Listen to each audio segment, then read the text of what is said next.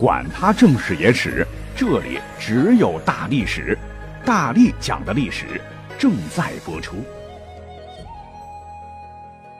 大家好，我是大力丸儿。咱们之前讲过一期节目哈，就是越品咂历史，你就会越觉得史书上记载的历史人物越发的被脸谱化了，简单粗暴的将他们归结为好人或坏人，要么是不食人间烟火，要么遗臭万年。可是呢，我们要知道，人性是最复杂的，人才是最多面的。成者王侯，败者寇，只是被史学家站在自个儿利益一方，或褒或贬罢了。为了讲清楚这点，咱们今天呢，就挑一个大家伙最向往的三国，随便来讲一讲。说到三国，那必定会讲到义薄云天的关云长啊。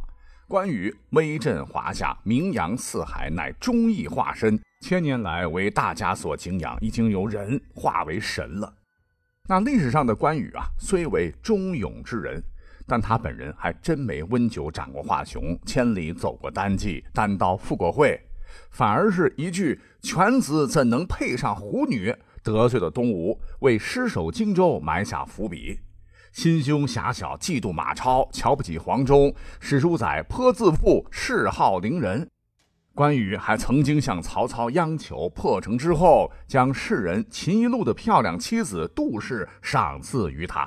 没想到曹操先霸占了，导致他和曹操决裂等等，都说明关羽其实是被小说还有民间故事大为美化。如果说这些呢只是个人性格问题，忽略也罢。但你可知道？本该是保国护民的关羽，那历史上为了战斗的胜利，竟冷酷无情地逼迫手下将士将他们的妻儿老小全部献出圈禁。若胆敢有人畏战不前或临阵脱逃，其家里的亲人不论老幼，会被立刻残忍诛杀。家庭女性成员甚至可能被分配他人为奴为妾。就是说，关羽啊，常常绑架将士，好为其拼命。如果说历史上别人做就罢了，乱世嘛，视人命如草芥，百姓为刍狗，心狠手辣者多矣。但你关羽大仁大义，爱兵如子，有的书还说跟慈父一样。那在你严明公正的治军之下，大家不应该被你的人格魅力所感染吗？心怀匡扶汉室的伟大理想，甘愿为你抛头颅洒热血吗？啊，怎么还会有挟持人质，用这种下三滥手段？残忍对待将士的举动呢？甚至之后关羽败走麦城，后世分析，为何两万荆州将士狠心离他而去呢？除了原本是人质的妻女都落在了背后捅一刀的东吴之手外，本来作战就是被逼迫的，一家老小攥在关羽手中。那现在好了啊，成了人家的案板上的鱼祖啊，会不会被杀呀？被糟践呀？士气必然低落。况且呢，东吴放风说只要归降，待遇大大的，那我干脆就跑回去投奔东吴好了，还跟关羽你干什么？那再者说了，关羽不是水淹七军，威震华夏吗？可是呢，出征一年多，精锐三万折损不少。剩下的将士也都疲惫不堪，思乡心切，综合作用导致关羽军是土崩瓦解，失去了荆州，影响了三国变局。所以，请问，真实的关羽，你还真认识吗？各位，别以为只有关羽这样哈，小说里头动不动就哭哭啼啼、为生灵涂炭落泪的明君刘备，其实也是一样样的。根据大数据分析，在正史当中，刘备在三国也就记载哭了六次，而奸雄曹操却哭了十四次。所以曹孟德才是三国最能哭的人。而且刘备对士卒之狠，那比关羽更甚之。想当初，益州昏弱的刘璋，他听信小人之言，给粮给钱，迎接走投无路的刘备入益州，借刘备之力对付汉中的张鲁。啊！不曾想，一家人的刘备修整好兵马，竟想鸠占鹊巢，反客为主，突然杀了刘璋的将领杨怀，反手猛烈攻击刘璋。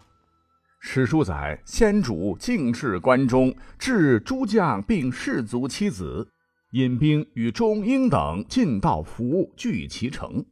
就是说，干掉刘璋的人之后，立马的将杨怀手下兵将的妻儿老小全部挟持。啊，说你们主帅已被我干掉，若不听从号令，你们全家都会身首异处。看到威胁奏效，再让黄忠、卓英等率领着被迫反水的士兵渡过河去进攻成都。可见啊，刘备的仁义之君那是掺了水分的。以前人们都常说，你看三国时曹操屠过城，孙权屠过城，唯独爱护百姓的刘备没有，大大的明君呐！对，历史上刘备确实没有屠过城，但绝对不是因为他仁义，而是条件不成熟。你想成为乱世枭雄，那个个都得心狠手辣，刘备也是一样。当初在徐州时，刘备要收买人心，把徐州呢当做大本营，当然不可能屠城了。在新野有刘表看着，这怎么屠啊？啊，占据荆州南部四郡时，也没遭到什么抵抗，杀人立威，当然也就没有必要。在后头打刘璋时，洛城刘备受到了刘璋大将张任的顽强抵抗，凤雏庞统也被射死了。最终呢，主将战死，城破，刘备也折损不少兵马。气头上是想屠城来着，可军中挟持了不少蜀川军队，还得靠他们打仗呢啊，所以得忍着不能屠。啊，虽然说没有屠城的血债，但最终围攻成都时，城池坚固，久攻不下，他可是发了狠的啊！正是刘备振臂一呼，说：“诸位，城里边所有的金银财宝，你们随便拿，只要能攻下成都，我绝对不管。”好嘛！等士兵们最后进了城，犹如土匪一般，不光将益州金库里的老本全都抢光了，老百姓家也不能幸免，财物都被洗劫一空。这刘备真的是坐视不管，非常的守信，而且呢还设酒宴慰劳士兵。可是呢，没些日子，刘备就发现家底本该厚实的益州钱资都被底下人瓜分一空，民生凋敝，手里可就没钱花了。没钱了，怎么发军饷啊？没有军饷的话，那军队不就乱了吗？政权就得玩完。正在抓耳挠腮之际，当时呢，有个人唤作刘巴，就给他出了个馊主意，说没有钱不要紧呐，主公，咱们把这个铜钱的面值，原来一文钱的改为一百文，呃，不就解决问题了吗？啊，刘备大喜，好，就这么干。好家伙，根本不管人民死活呀！这就是货币大贬值，攫取百姓财富啊！那以前一块钱能买的东西，现在得一百。原本一个铜钱所用的铜，现在只需百分之一多。哎，这可比当初纵兵抢劫富户、搜刮民脂民膏所造劣质小钱的那个董卓还不如啊！直到蜀汉灭亡，这坑爹的货币政策才废止。史书载，蜀国百姓面露菜色，在魏军攻来时纷纷归顺。哎，这都跟所谓仁义的刘备不无关联。所以说，刘备他还真是你认识的那个刘备吗？在翻看各种正史之前，我们对于刘关张以及诸葛亮的良好印象，都是来自于《三国演义》啊。这《三国演义》是小说，可是呢，《三国演义》只是集大成者，它里边的很多故事也是来自于代代流传的民间传说。但和我辈一样，后世啊又出了一位大英雄，他也非常喜欢三国的故事。他心目中的超级偶像就是关云长，其次就是张飞、诸葛丞相啊，那都是他永远心中的神。他曾立志说。是后世史册知非之名与关张相放弗尔。于是乎，他最终选择精忠报国啊，以故事当中的关羽为榜样，取忠义，成就大我。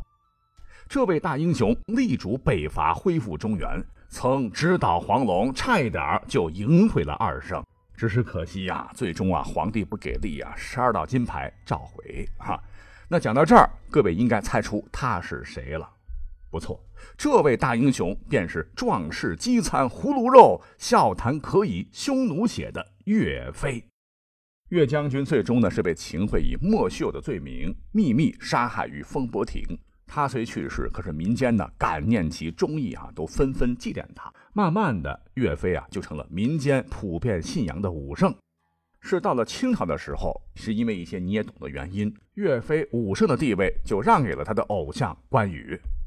直至民国时，政府干脆就推行了关岳合祀，各地设置关岳庙。从此之后，岳飞和偶像关羽一道被尊为武圣，一并是排列在寺庙当中，享受世人香火。再回忆一下刚才我说的岳飞的誓言啊，我认为岳飞是史上最成功的追星族。那好了，哎，我们往往呢只看到岳飞刚毅不屈的一面，其实历史上真实的岳飞也有着不为人知的另一面。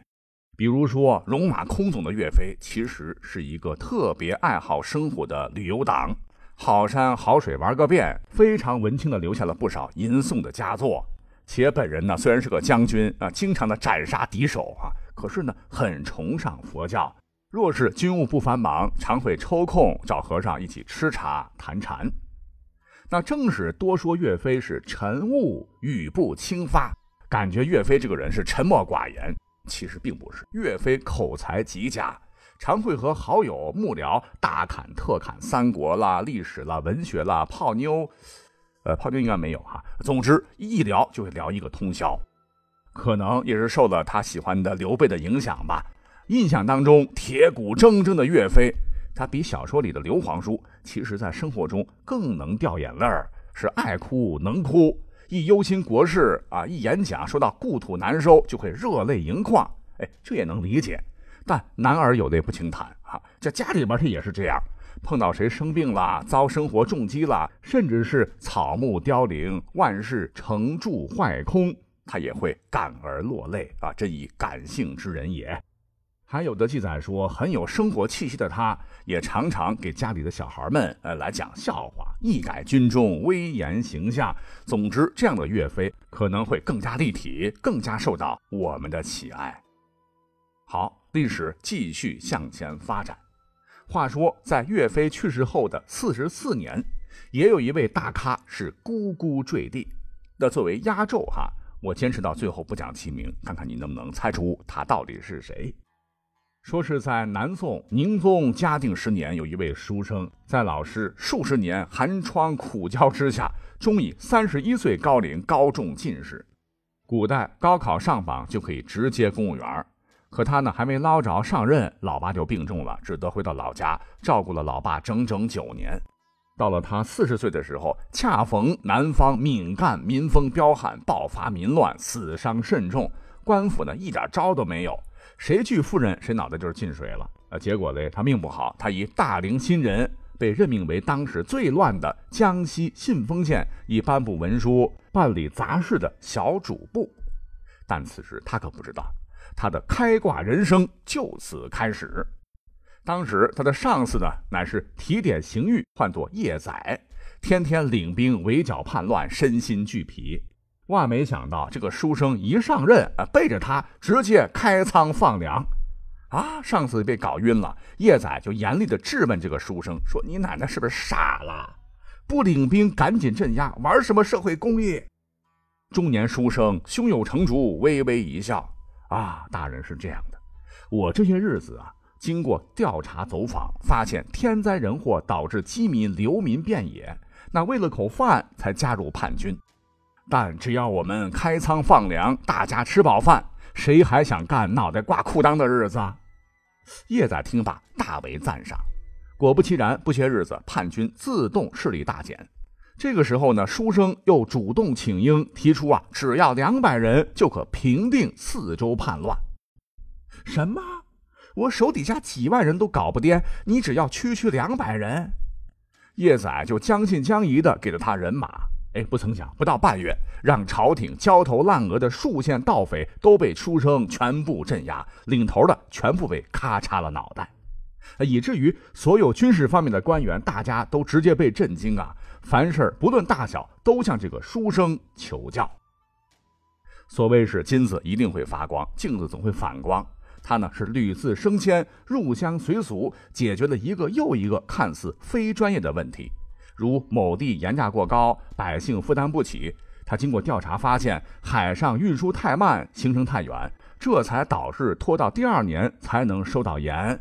于是乎，便开辟了新的路线，减少了九个月的路程时间，大大降低了盐的成本。百姓对他是无不颂扬。浙江天灾出现饥荒，民变迫在眉睫，他又被紧急调往该处解决饥荒，也是用智慧因地制宜，搞出了立竿见影的救济饥荒的方法，化解危机与无形。那真是社会治理专家呀！